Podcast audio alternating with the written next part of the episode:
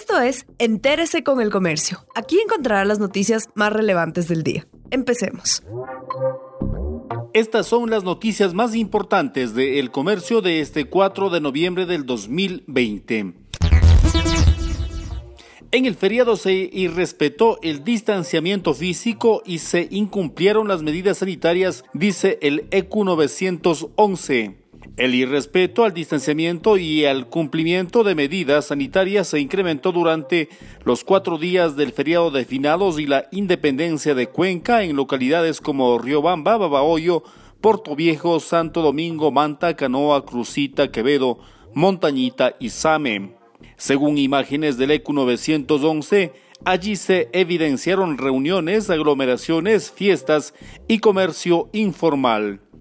En todo el país se registraron 5.314 aglomeraciones frente a las 2.954 de la semana pasada. Diez listas de asambleístas nacionales aseguraron su participación en los comicios del 2021. Además, otras tres listas ya fueron calificadas y en las próximas horas quedarían en firme. Otras tres nóminas, en cambio, se mantienen con plazos de subsanación luego de que se detectara el incumplimiento de requisitos entre sus postulantes. Pago a jubilados en problemas a futuro si el gobierno no cubre sus aportes.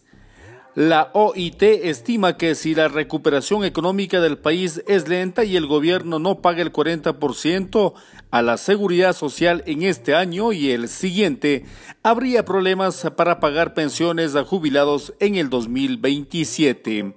Si el gobierno cumple con el pago, el problema se aplaza al 2037.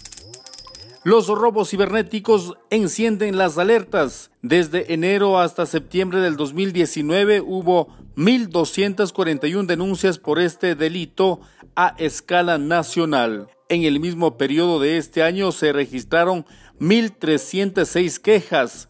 Desde junio hubo más reportes. No todas las eh, personas han podido denunciar por las restricciones de la pandemia.